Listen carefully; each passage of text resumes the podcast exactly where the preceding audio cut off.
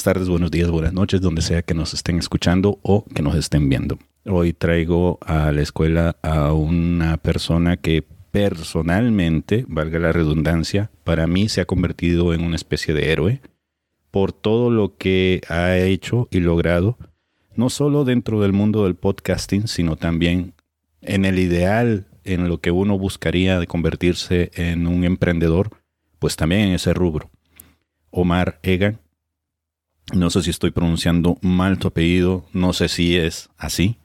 Así es, perfectamente, lo hiciste bien, así es. Porque yo desde que supe cómo te llamabas, aunque casi no lo pronuncias en el, en el podcast donde yo te conocí, que él, es uno de los principales. Ahí usamos nombres clave. Exactamente. nadie va a saber que soy yo. Es como, si me quito los lentes, todo el mundo sabe quién soy, pero si me los dejo puestos, completamente. Lo más chistoso de esto, ¿sabes qué es? Que mientras estaba haciendo el research de presentación para saber con quién estaba hablando, es un research que hago más para mí porque la tarea es para ustedes. Si quieren saber quién es Omar Egan, búsquenlo. Yo lo hice eh, y no es muy difícil encontrar con él. Pero mientras hacía el research dije, pues este cabrón, sinceramente es Batman. sí, Adam West a lo mejor, pues, pero Batman porque tiene un chorro de cosas. Eh, tiene podcast, es emprendedor, economista, mercadólogo, impulsor de nuevas tecnologías. El podcast que escuché, eh, por ejemplo, estabas haciendo la promoción de una iniciativa de un contador de visitas o de una cosa automatizable que te permite hacer con el ambiente de una tienda un chorro de cosas. Eh, mm, sos papá, sos músico, sos aficionado a volar. Eh, de hecho, se puede decir que ya básicamente ya sos un, piloto amateur que de verdad agarró un avión y ya se puso a volar, no solo en la computadora, ¿no? Bueno, todo eso sos y yo sé que todo eso lo sabes. Eh, Omar, ¿cómo estás? Buenos días. Eh, mucho gusto estar aquí contigo, Diego. Puchica, gracias por, por la invitación, por estar acá conociendo otro podcast. Excelente. Yo me siento, no sé, como empecé tan temprano en esta cosa del podcast y siento que cada podcast nuevo exitoso, por alguna razón me da algo de orgullo a mí. no debería por qué darme orgullo, pero yo siento orgullo como que qué chivo, que, que esto de veras despegó y que en algún momento un montón de gente lo hace ahora y, y son buenas producciones y cosas como esto. Es espectacular lo que tienes acá, mucho mejor de lo que yo hago. no, no, para nada. Mira, eh, en el mundo en el que yo me muevo es bien difícil poder encontrar algo de calidad. Y de hecho eso fue lo que me impulsó a que ustedes pues mm, de alguna forma participaran en los Latin Podcast Awards y que buscaran competir con la, demás raza, ¿no? Que anda por ahí pululando. Ahí está, al final. Este Latin Podcast Award. Ah, Exactamente. Al final se lo ganaron y yo creo que se lo merecían porque ustedes tienen una calidad que es bien difícil poder encontrar aun cuando hay podcasts viejos. Porque la mayoría de gente empezó, supongo que como vos, ¿no? Yo escuché algunos de los primeros episodios y sinceramente e, el, el sonido era feito. Pero lo has llevado a un nivel que me parece impresionable, increíble. Em, ¿Cómo lo lograste? ¿Cómo has logrado llegar hasta este punto donde tenés ahora el podcast? Bueno, un montón de investigación. Eh, al, inicio, eh, investigar cómo se hace podcast. Y lo interesante del caso es que como, como cualquier cosa de nerdos, que por ahí preguntaban, ¿qué es un geek? Eh, decían, ah, un geek es alguien que inventa el teléfono para hablar por teléfono con otras personas para hablar de teléfonos. Entonces, eh, el podcasting era casi que eso al principio. Al principio, los primeros podcasts era podcast hablando con otros podcasts acerca de cómo hacer podcasting. Entonces fue fácil investigar eh, qué equipo necesitaba para que no sonara tan malo. Y al inicio, la mayoría de la gente que estaba metida en podcasting eran gente de la radio, gente que se había retirado ya de la radio y quería retomar o revivir su, su gloria de la radio haciendo sus propios shows hablando de lo que ellos quisieran hablar, poniendo la música que ellos quieran, quisieran poner, etc. Entonces ahí aprendí rápido, rápido, porque sí, como tú decís, los primeros, los primeros episodios eran un poco desastrosos en el término de la, del sonido. En el término de tener el aire acondicionado, teníamos un aire acondicionado de ventana que cada vez que lo encendíamos, y casi que se escucha en el primer episodio entero, se me olvidó apagarlo. y hasta después que ya lo estaba editando, decía, casi no nos escuchamos por el ruido del, del aire, ¿verdad? Eh, luego sudamos un montón ese año hasta que logré comprar un, un aire acondicionado que no hacía tanto, tanto ruido, ¿verdad? Uno de esos, de los nuevos que no hacen bulla. Sí. Eh, pero sí, fue mucha investigación encontrar los, los, micrófonos correctos, el mixer correcto, el post procesamiento que hay que darle una vez has terminado, ¿verdad? De, para, para limpiar un poco el, el, ruido.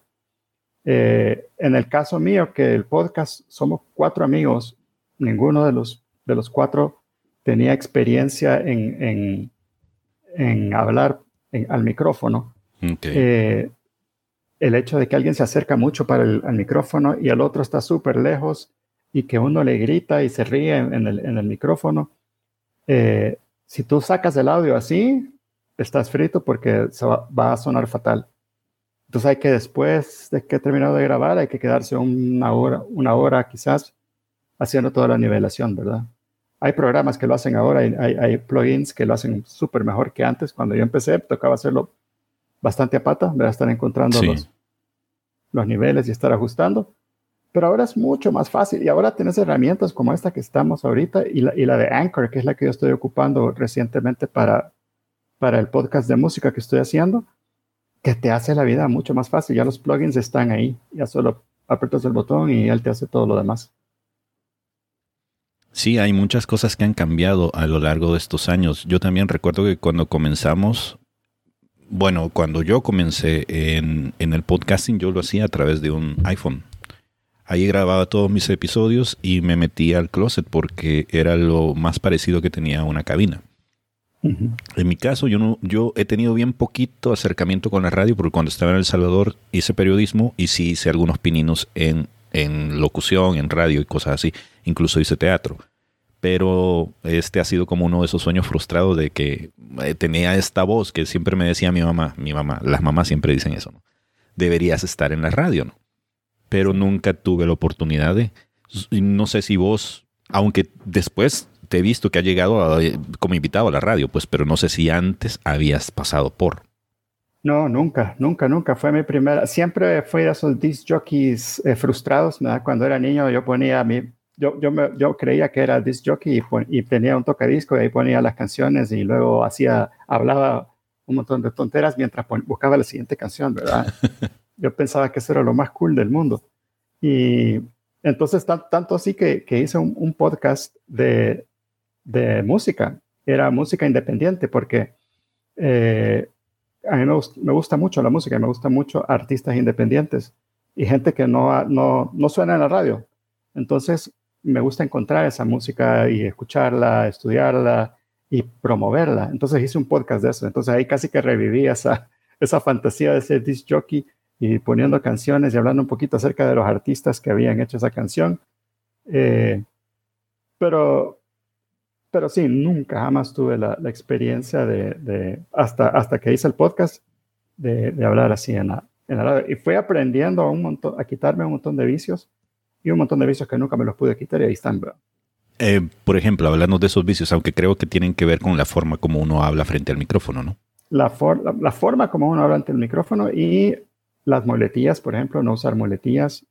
Y mis podcasts están llenos de e, a, eh, mm, que hay gente que es muy picky y empieza a recortar todo eso y al final suena todo recortado, todo comprimido. Sí, suena feo. A mí me gusta más natural. Pero reconozco también pues que yo no quisiera escuchar un, un audiobook que pase todo el... Eh, espera, me voy a pasar la página. sí, hay gente que tiene la naturalidad, a mí me costó bastante, pero yo admiro muchísimo a gente que está en la radio que puede hacerlo de un tirón y no se cansan y no se le escucha. Increíble. Nosotros entrevistamos en La Charamusca, que es otro podcast que empezamos al inicio de, de, del boom de los podcasts, allá por el 2006, no, 2005 también empezamos La Charamusca. Y empezamos a entrevistar un montón de celebridades salvadoreñas. Y entre ellos a don Willy Maldonado, que locutor famosísimo acá en El Salvador de años. Eh, tenía un show que era tipo sábado gigante, ¿verdad? en, pero acá se llamaba fin de semana. y era un, era un espectáculo. y él había, era un, señor de radio eh, que había estado en la femenina, yo creo que había estado en todas las radios. Eh, y, tuvimos la, la, oportunidad de entrevistarlo acá y todos los que estábamos alrededor de la mesa, igual de amateurs que yo, a excepción de él, todos así, con la boca abierta. ¿Cómo le hace para hablar tan perfecto y tan nivelado, ¿verdad? Súper nivelado, pero también dándole la emoción y todo lo que necesita darle, dependiendo de lo que está diciendo. Así tuvimos también a, al primo Chomo y al Chomito, que son gente que ha estado en, en, radio toda la vida también. A Pencho y a Ida. Ellos sí son, ellos sí son un poco más relajo. Ellos son más de nuestra mala. Pero, pero sí, es, es, divertido conocer todo eso y conocer también cómo lo hacen. Lo que sí es que son muy privados, no te dicen sus secretos. Sí, yo entrevisté al señor Willy también. Es una cosa bien curiosa porque él nunca se sale del personaje. Eh, él lo entrevistábamos para una sección que se llamaba Pláticas, no me acuerdo si fue en la ventana o ya estábamos en el Museo de Arte del Salvador, no me acuerdo pero llegó trajeado, siempre con la pose bien erguida, impostando la voz. Es, un espectáculo el señor. Y sí, te da, te da como ese porte de decir, si estuviera en Estados Unidos, el señor tendría un programa como el de Don Francisco, pero está en El Salvador.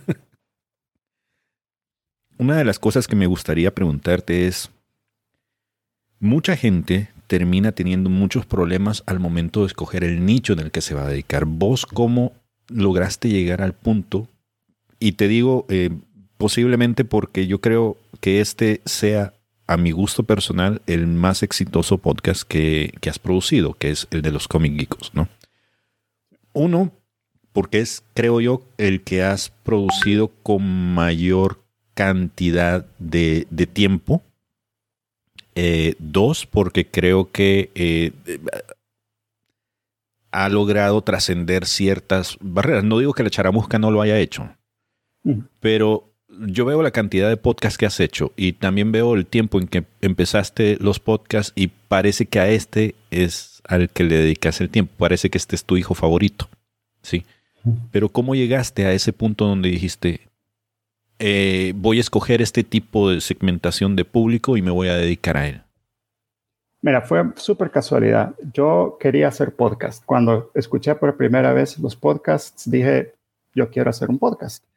Em, y no sabía ni de qué lo iba a hacer, pero yo iba a salir a hablar en, Internet de algo, porque me gustaba la parte de la tecnología y lo sentía que era fascinante el hecho de que podía grabar algo y que un montón de gente lo podía escuchar. Eh, para mí era increíble. Entonces, engatusé a Tico Man y a Brito Man y a Julius y les dije, miren, ¿por qué no nos reunimos, comemos pizza y, hablamos de cómics, que a ustedes les encanta el cómic? Yo soy el que menos sabe de cómics de los cómicos, pero ellos son extremadamente empilados en eso, pero apasionados, son unos geeks apasionados de cómics. Y todos dijeron, ah, perfecto, vamos ahí, comemos pizza y platicamos. Y ellos se apasionaron más que yo, creo. El, eh, cuando empezamos a recibir eh, empezamos a recibir correos de gente que nos escuchaba de repente en Brasil, de repente en, España, en Perú, en México, que es donde más ha pegado. Sí. Eh, se, entusiasmaron tanto con el proyecto con el, y, con, y con esto de que de repente yo ya no tenía que hacer tanto trabajo. Porque sí, yo soy el productor, pero yo soy el que hace la parte técnica de grabar el, el, el programa y de la parte de las cámaras y los micrófonos pero los que traen el contenido y los que están eh, súper pendientes de cuándo es la fecha de grabación y que no se nos vaya a olvidar que hacer tal cosa y, el que prepara los segmentos son ellos.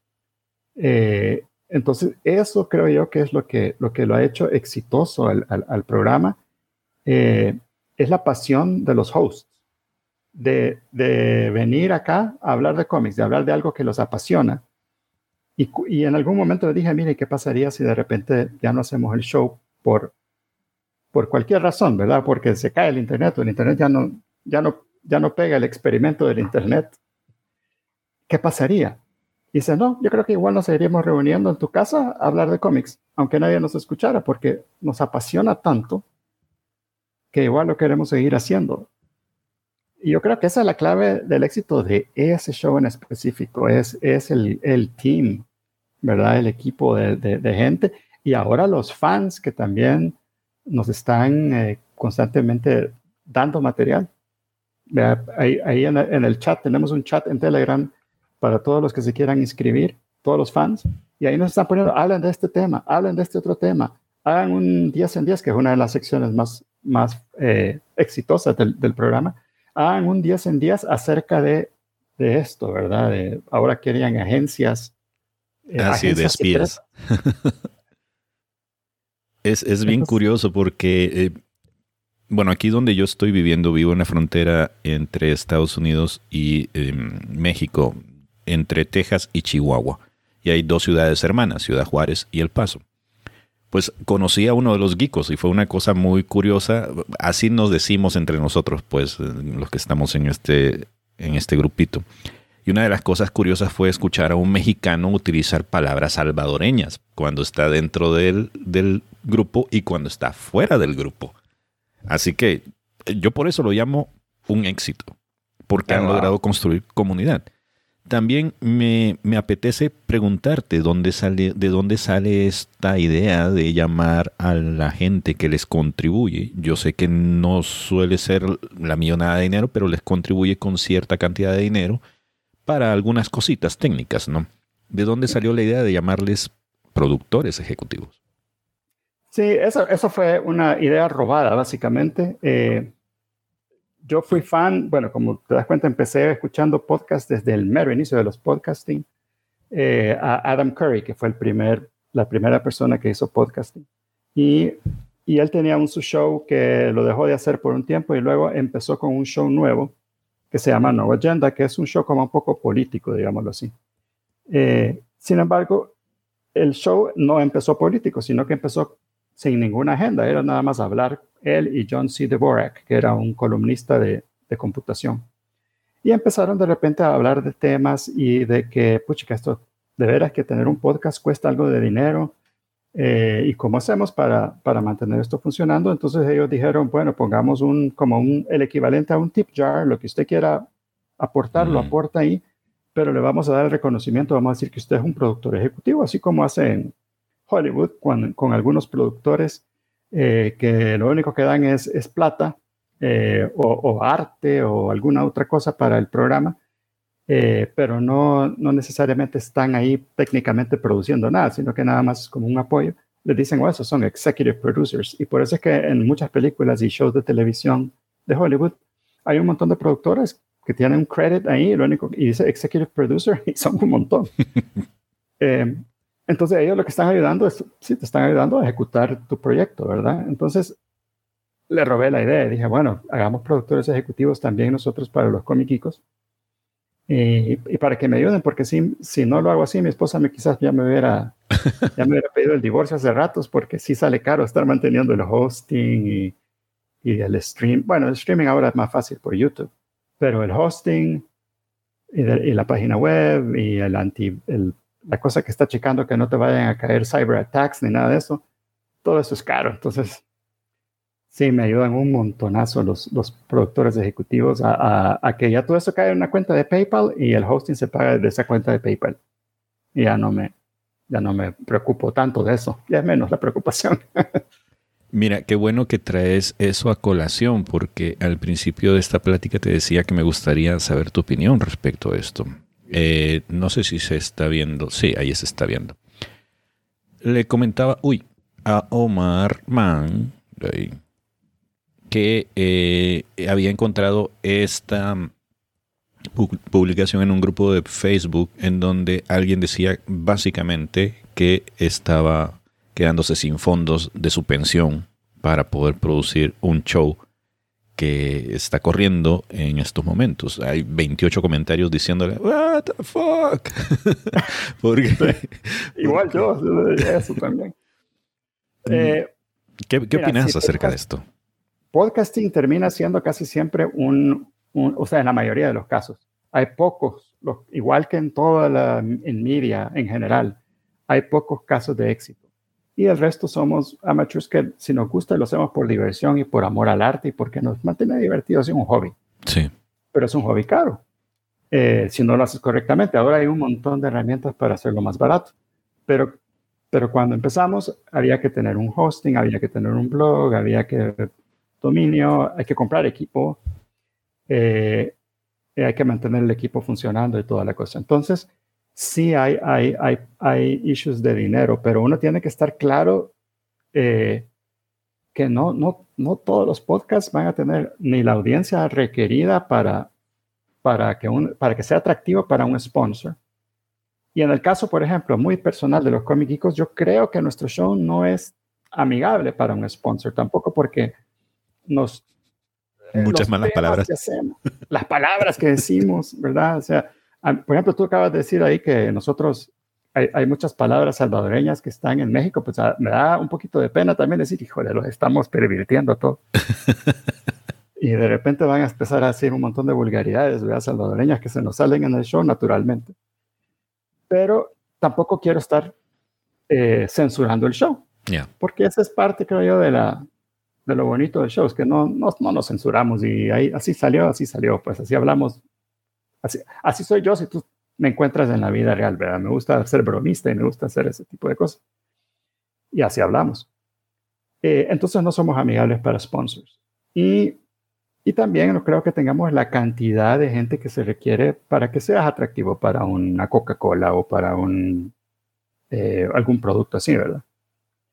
Además que eso te pone también una serie de limitantes, porque en el caso nuestro que hablamos de, de damos nuestra opinión, y aquí quiero ser súper claro, lo nuestro no es objetivo, lo nuestro es 100% subjetivo. Entonces, cuando hablamos de, un, de una película, si nos gustó o no nos gustó, es 100% nuestra opinión personal.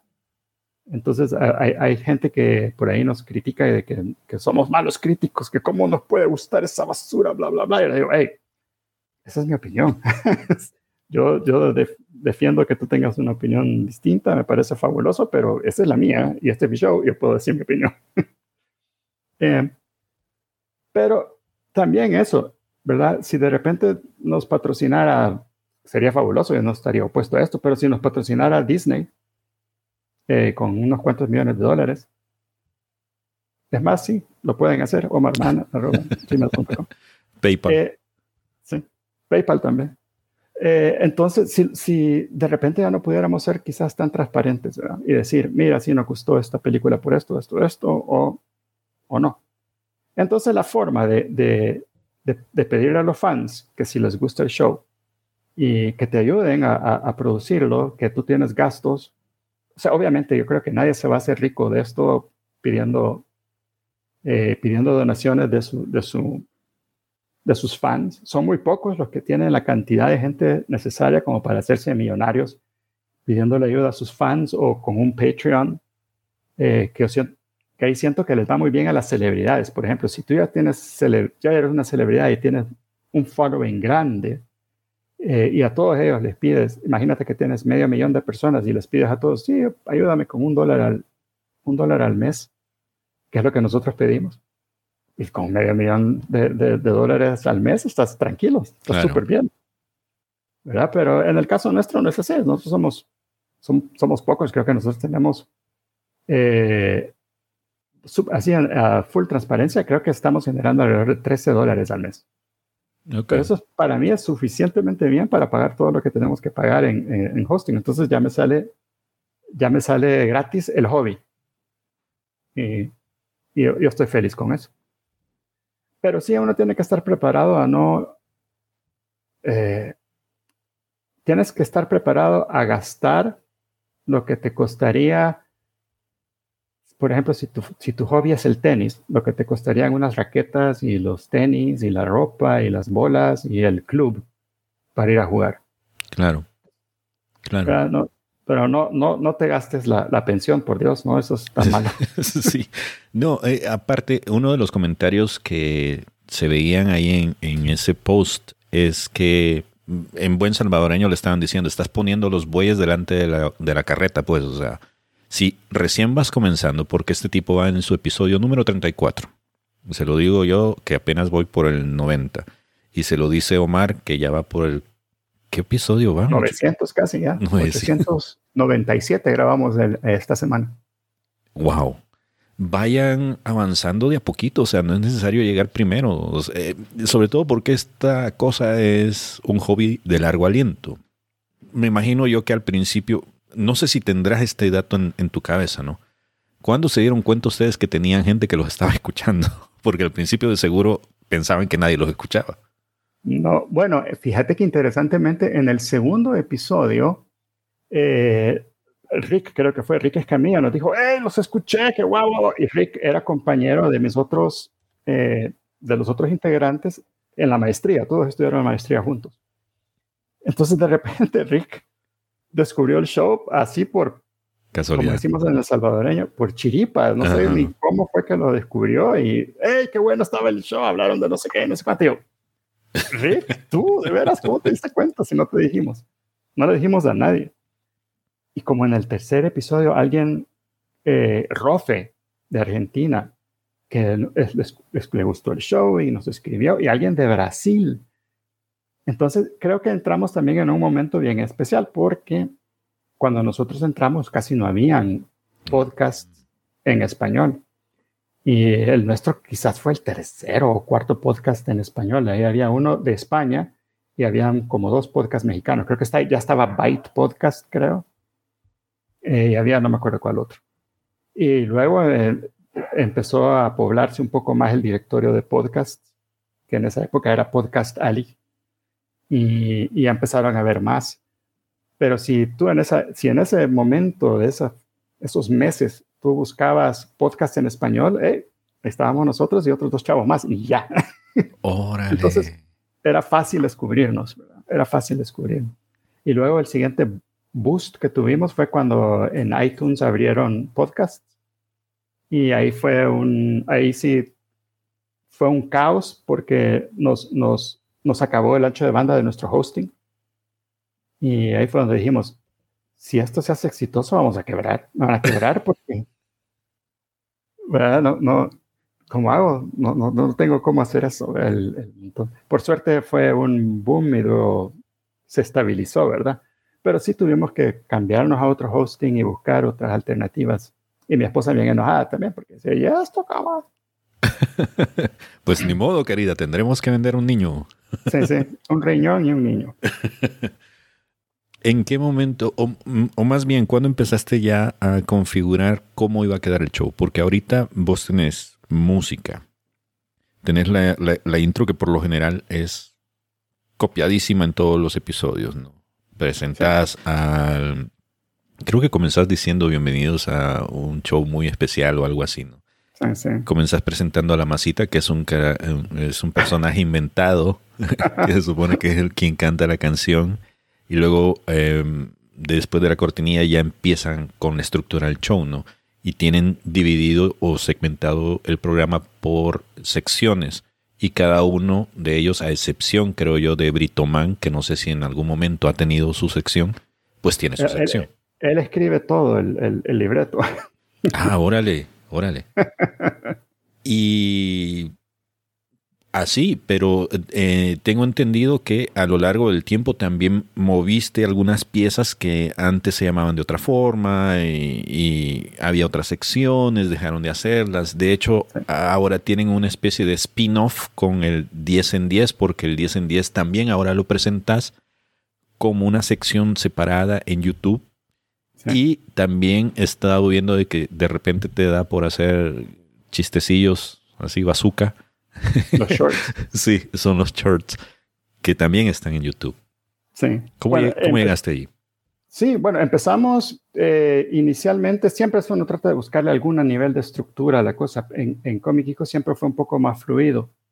En algún momento empezábamos, al principio que recibíamos un montón de correos, eh, empezábamos leyendo los correos, ¿verdad? De, de, toda la gente que nos, nos había escuchado y luego de ahí van saliendo posibles temas para futuros shows, pero casi siempre nos hemos centrado alrededor de un tema principal y que se le ponemos que es la carnita del show, ¿verdad? Entonces, por eso se llama la carnita en, el, en el programa, ese segmento. Pero de ahí de repente a alguien se le ocurre algo, eh, por ejemplo, el trivia de la semana, eso fue que surgió de repente, mira, tengo un trivia, ah, vaya, pongámoslo, lo, vamos a poner al final. Eh, ha sido como que bien orgánico el crecimiento de, cómo hemos, hemos eh, preparado las diferentes partes del show. Eh, ahorita lo que existe, lo que está es, empezamos el show, agradecemos a nuestros productores ejecutivos y eh, invitamos a que más gente se haga productor ejecutivo porque nunca cae mal un dólar más. y luego hablamos algún anuncio específico, por ejemplo, ahorita que estamos recopilando los clips más divertidos del año, les pedimos a, nuestra audiencia que por favor nos mande por correo los clips más divertidos. Y, y luego empezamos con, con, el segmento más corto que es las, las cinco mejores películas eh, de, de, Hollywood en el fin de semana recién pasado. Y, y, hablamos un poquito acerca de eso. Luego las noticias, que gracias a lo de las noticias es que nos ganamos el, el Podcast Award porque somos, somos mejores para dar las noticias que, que algunas otras agencias de, grandes de noticias, aparentemente. Sí. Eh, luego, eh, luego tenemos la sección, ahí pueden haber múltiples secciones. Puede ser la recomendación de la semana si es que alguien ha leído o ha visto algo que está espectacular y que quieres que todo el mundo lo vea igual que tú. Entonces lo recomendas. O a veces Tikoman puede hablar acerca de un anime que él está viendo porque él es nuestro japonés eh, que, que vive acá con nosotros. Eh, o, o, algún libro o algún cómic de la semana.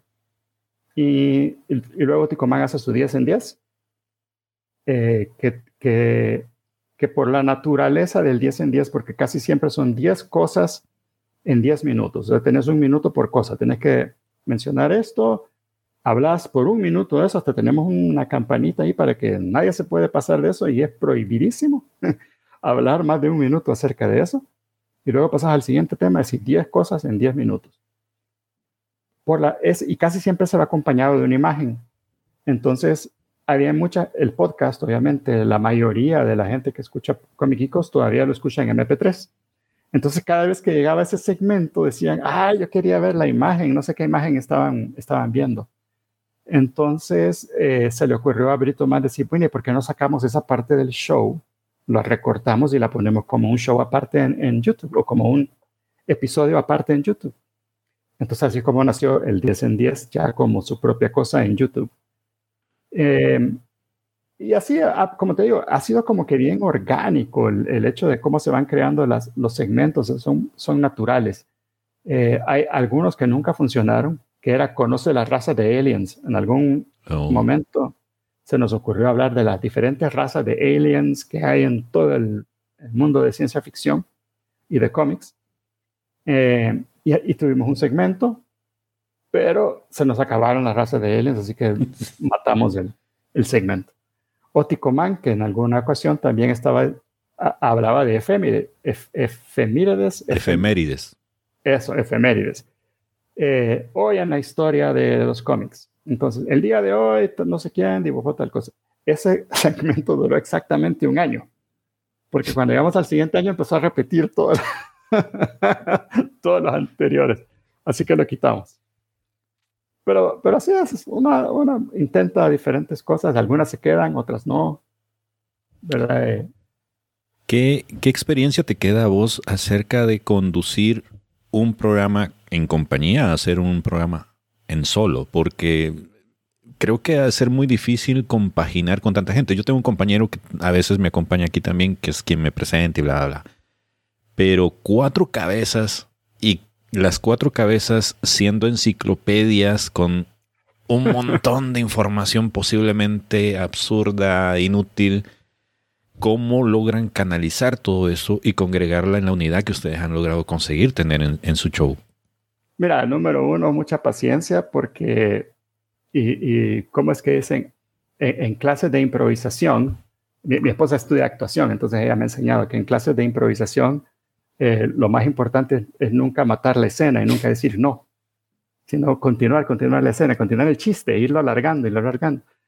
Y si tú te das cuenta, nuestros, los integrantes de Comic son precisamente eso. Alguien la riega o dice algo equivocado empieza el otro a hacerlo leña, luego el otro a hacerlo leña, y luego tú, si tú eres el que, el que la regó diciéndolo, tú también tienes que continuar el chiste porque si no se muere ahí. Y eso es lo que lo hace más divertido, mantenerlo chistoso y no tanto... Eh, si queremos dar a conocer algo, algún tema específico, pero más que eso, lo que queremos es divertirnos y reírnos. Eh, he llegado, por ejemplo, a veces a, aquí en el, estudio, que es este que estamos ahorita, eh, eh, queda en mi casa, entonces mi, mi, dormitorio está justo arriba. Entonces, de repente, cuando yo subo en la noche a, a, mi cuarto ya para dormir, mi esposa me dice, hoy estuvo feo el show, ¿verdad? yo, ¿por qué, mi amor? No los oí reírse tanto. Hay, hay, veces que los oigo que sí se ríen un montón y hasta tiemblan las mesas de noche y todo. Yo le digo, esos son los buenos shows, esos son los, los episodios que más nos gustan. Entonces, al final creo que el objetivo es el que tienes que tener claro y el objetivo de nosotros es divertirnos, reírnos hasta llorar, que nos ha pasado múltiples veces que, que el chiste lo alargamos tanto que estamos sin poder hablar de la risa y llorando todo de la risa, ¿verdad?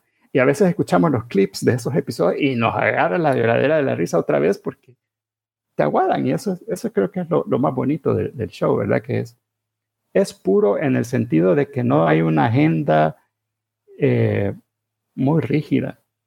Lo que nosotros queremos es divertirnos y divertir a la audiencia. Y si al, y si al mismo tiempo podemos dar a conocer algo, algún tema específico acerca de cómics, que tampoco es tan serio, seamos, seamos realistas, nadie se va a enojar porque, porque tú digas algo equivocado acerca de un cómic, si todo es inventado de todos modos. sí, cierto. Y eso me lleva a otra pregunta, Omar. ¿Ustedes han considerado, y yo sé que quizás está fuera de lugar esto, pero han considerado terminar el show en algún momento?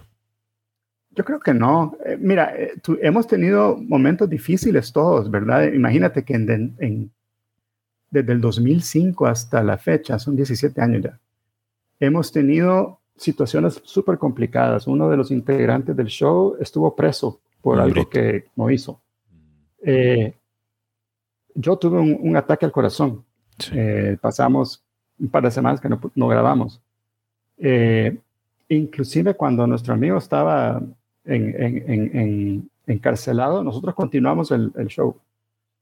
Eh, yo tuve tres hijos más, no dos hijos más después de, ya, estaba la chiquita cuando, cuando empezamos. Julio tuvo, creo que todos sus hijos también durante, durante la, durante la producción del show. Entonces había momentos en los que él, él era el único que se conectaba por teléfono o por Skype y estaba chineando al bebé y hablando de, cómics, ¿verdad? Eh, entonces, yo creo que la única, yo creo que ninguno de nosotros tiene en la mente algún decir, bueno, ya, ya no, ya nos cansamos, ya no queremos continuar. Porque igual aunque lo hiciéramos, aunque no grabáramos, siempre nos reuniríamos para hablar de, estos temas. Y ahora yo también ya me, ya me, ya me indiciaron en, la cultura geek, en la cultura de los videojuegos y de, y de, ya de videojuegos, ya era el geek yo, pero en, en cómics, películas de cómics, todos los personajes, esas historias tan espectaculares que hay, y, ¿verdad? Es, es, es, impresionante. Entonces igual nos, nos seguiríamos reuniendo, creo yo, a platicar, aunque sea. ya como viejitos, ¿verdad? Cuando salían a la calle. Estamos viejitos, pero igual seguimos, imagínate. Omar, ya como para ir cerrando esto y no quitarte más tiempo, yo sé que sos un hombre muy ocupado. Quisiera saber si vos pudieras darle un consejo muy valioso a toda aquella persona que se quiera animar a hacer esto porque vio que es un boom, que todo el mundo lo está haciendo y dice, ah, bueno, es nada más encender la, la grabadora y sentarse frente al micrófono y ya, ya con mi cara ya, ya la hice. ¿Cuál sería el consejo que vos le darías a la gente para que, por un lado, no pierda su dinero y por el otro lado, no pierda su tiempo? Porque, como ustedes lo han visto, 15 años se dicen fácil, pero yo he conocido podcasts que no han pasado el tercer episodio y dicen, ah, esto no es para mí. Sí, yo creo que número uno tienes que tener claro cuál es el objetivo y, y por qué estás haciendo lo que estás haciendo. Eh, y número dos, si, si tú lo estás haciendo si, lo planeas como algo finito, algo que tiene inicio y tiene fin, y lo ejecutas correctamente y lo terminas, como hay algunos podcasts que son, eh, esto que se han hecho muy, muy famosos ahora, que son True Crime, en el que investigan una, una situación muy específica. Entonces el programa tiene inicio y tiene fin, ¿verdad? O, capítulos, o, o, ¿cómo se llaman? Seasons, ¿verdad? Tienes temporadas. Entonces vas escogiendo diferentes temas, diferentes temporadas. Eh, en esos, tengo, como que muy claro cuál es tu objetivo y qué es lo que quieres, quieres lograr, porque de lo contrario, te vas a aburrir. Si tú escoges un tema donde dices, vamos a sentar enfrente del escritor del micrófono y voy a hablar acerca de mi vida, y voy a hablar acerca, voy a dar consejos, o voy a dar bla, bla, bla, y de veras, eso no es lo tuyo, te vas a aburrir y vas a desperdiciar tu tiempo y vas a desperdiciar el dinero y, y eso se transmite, tu aburrimiento se transmite, o sea, si tú de veras no estás, no estás convencido de lo que estás diciendo y no estás disfrutando lo que estás haciendo, eso se escucha, se transmite y, y, la audiencia pues no la vas a tener. De lo contrario, si, si, imagínate que lo haces, te diviertes y aún así no tienes audiencia, por lo menos te divertiste la pasaste bien, fue un hobby que te gustó.